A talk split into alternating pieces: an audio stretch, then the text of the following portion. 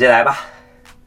是说有一种从古流传至今的饮料，人们用宝石形容它的尊贵，古希腊、罗马都神化它的美。呃，唐朝的将士征战沙场，靠它醉卧以对。现代全球的餐饮旅游文化，也少不了它的香气点缀。你知道那是什么吗？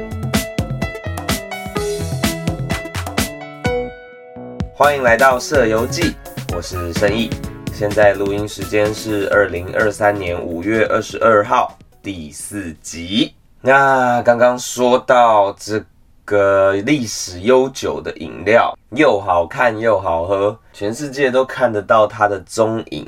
这个饮料就是葡萄酒啦。葡萄酒最广为人知的就是红酒跟白酒，粉红酒就是 rose。其实也有像强化酒，像是雪莉酒或者是波特酒。因为前阵子我刚刚通过了这个 WSET 英国葡萄酒与烈酒教育基金会的认证，Level One 就是一个初阶的葡萄酒小白了。今天想要聊聊为什么会想要做这件事情，然后做这件事情。对我的好处是什么？主要是在研究所的期间喝了很多的红白酒啦，但是对这个酒瓶上的讯息其实没有非常多的理解，就只觉得它的每一个酒标都长得不一样。那可能有看习惯一些名字，比如说梅洛，仅此而已。自己想要选酒的时候就会比较麻烦，有的时候选酒会很像在玩抽卡或者是转蛋的游戏。你不知道到底会抽到什么样子的酒，甚至你没有办法对那一些名字背后代表的味道有一些基本的想象。我也去过这个 wine tour，也就是葡萄酒旅行啊，一台九人座的箱型车，载着包含我总共四个乘客，然后还有导游跟司机，那导游就会。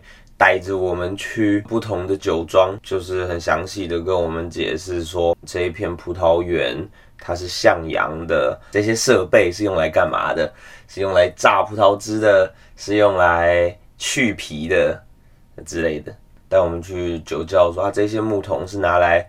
呃，发酵这个葡萄，然后再深处一点的木桶是拿去更久的发酵做成白兰地的。但是我只记得我们在一个悬崖边就看到整片地中海蓝白的建筑群，然后我们就吃着它的蜜饯，还有那个坚果，然后一边配它的红酒，就觉得很惬意、很舒服、很醉，但是根本不知道自己在喝什么东西。然后结束的时候，我就觉得说，哇，这样好像不是办法，感觉还是要系统性的了解一下这一些知识，就是想要理解理解这个语言就对了，想要理解他们口中的呃不同是哪一种不同。餐厅的服务生或侍酒师在介绍酒的时候，会跟你说这个酒是什么样子的味道，因为我觉得味道这个东西其实真的是非常主观的，很多人会说啊这个。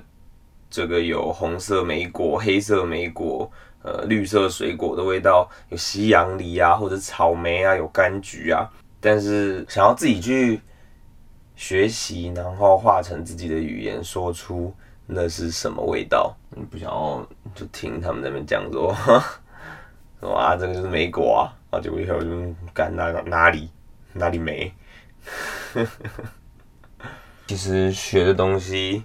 也不是很难的东西，就基本都很 easy 啊，简单的呃葡萄的生物构造，然后红酒跟白酒的差别就是红酒它会带着葡萄皮一起下去发酵，所以它有单宁，喝起来会比较厚重。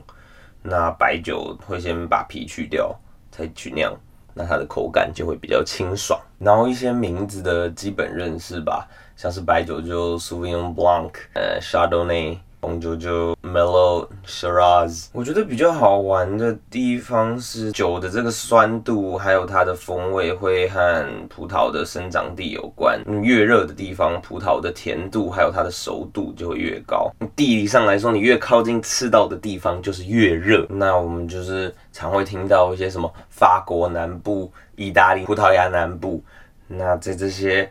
欧洲国家，他们的南部就是越靠近赤道，那越靠近赤道就越热，葡萄就越熟，酒就越甜，酒精浓度越高，这样，就一切都是很有逻辑的。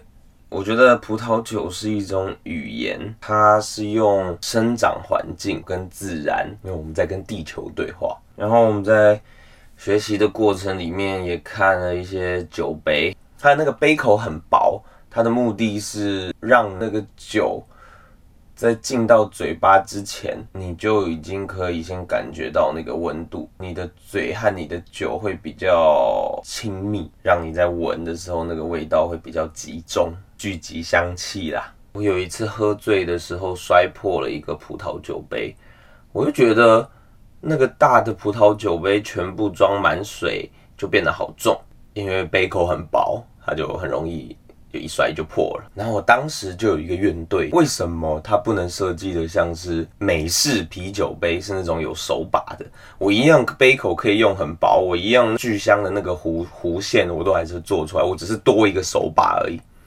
为什么不这样做？我这样好拿，但是我后来又想了一下，西餐文化的想象就是桌布上面刀叉碗盘都有它应该在的位置，包含那个高脚的玻璃杯。整体西餐文化在用餐的这一。个美，所有的要素都会是构成这个美感的原因之一。那这个葡萄酒杯，它就必须要干净透明的站在那里。学习西餐的社交礼仪，使用玻璃杯进行品酒，这这是接触西餐文化的一个社会化过程。所以酒杯是有魔法的。课程里面也有学到一些实用的小技巧，像是保存方法，把葡萄酒横放。这样软木塞才不会干裂，或者是搭餐建议。大家都知道红酒配红肉，白酒配白肉，但实际上你拿一些酸度比较高的红酒去配白肉，也可以很好的提味。如果你很喜欢那种铁味或是腥味很重的食物，你用红酒去配，像是海带啊、鳕鱼香丝啊，你的喜好也可以被满足。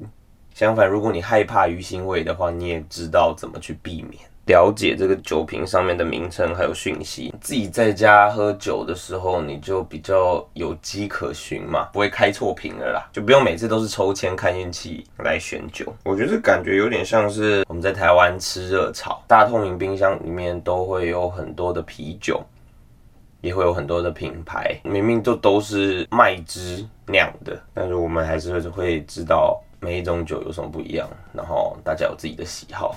我觉得这是一种品尝的艺术，都是为了吃爽喝爽，都是为了爽。以上是今天的社游记，我是生意，什么都好，请你留言跟我聊聊吧。五星好评，订阅追踪，我们一起社会化。下次见，拜拜。